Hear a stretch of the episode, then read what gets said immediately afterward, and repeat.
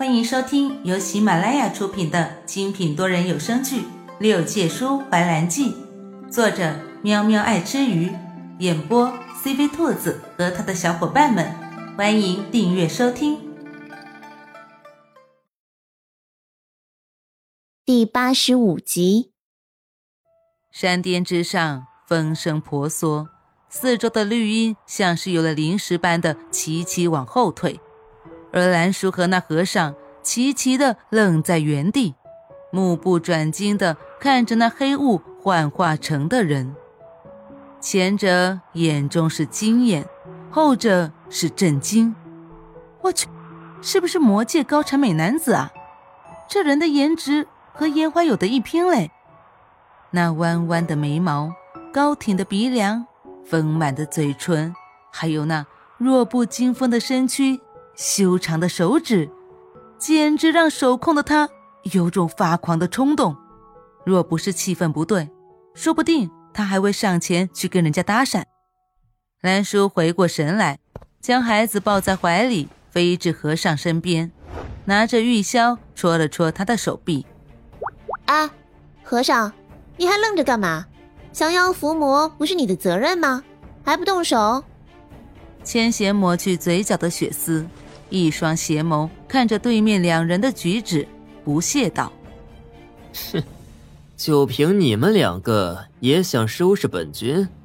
本君降世的时候，你还不知道在哪儿呢。”他这话是对兰叔说的。那和尚道行不浅，实力有多少，他竟然也看不破，多少有几分忌惮。可是，兰叔的实力，他还是能看破几分的，所以。也不把他放在眼里。千贤这话说的并不放肆，话中真假，大和尚心里也清楚。毕竟他对这人也不陌生。兰叔的确不认识他，但是千贤若报出名号，想必他应该是听说过的。他却不明白，为什么消失了上万年的人，此刻会出现在这里。兰叔不以为然的看着千贤，神情飞扬。你降世的早又如何？还不是败在了本姑娘的树神针手上，让你现了原形。你说你好好的一个俏公子，干嘛没事总用一团黑雾将自己掩盖啊？再说这孩子与你无冤无仇，干嘛将人家赶尽杀绝啊？本姑娘和这位道友也与你素不相识。谈不上有什么恩怨，你和我们这样纠缠，到底是什么意思？兰叔歪着脑袋打量了他一眼，又瞧了瞧身边的和尚，恍然大悟道：“你该不会和这位道友有什么感情纠缠吧？”也不能怪他这么想，实在是那和尚的反应让人有点匪夷所思。作为一个出家人，怎么可以这样直勾勾的看着一个男人？兰叔话一说完，脑门上就受了黄衣和尚一敲。和尚低沉温润的嗓音在他头顶响起：“休得胡说！姑娘家家的出言怎么是如此放浪？”放浪！兰叔捂着脑门，吃痛的看着大和尚，心底冤枉啊！我说错什么了吗？怎么就放浪了？奈何自己刚刚在山洞中受了些内伤，眼下唯有大和尚是这魔头的对手。若是得罪了他，自己估摸着是只能兜着走了。兰叔罕见的忍气吞声，让大和尚有些吃惊。当他看见兰叔略微泛白的唇角的时候，眉头细不可察的蹙了一下，手上毫无预兆的甩出一记神力。速度快得让千贤措手不及，千贤虽险险避过，但是也被那神力给波及到了。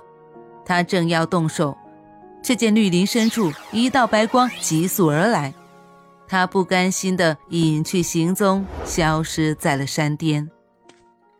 玄女来到山巅的时候，只看见一和尚和兰叔相扶在崖边，心中虽有疑惑，却也没来得及问。准确的说，是他还没来得及开口，就被眼前的一幕给吓着了。大和尚见千贤消失，周围一片寂静。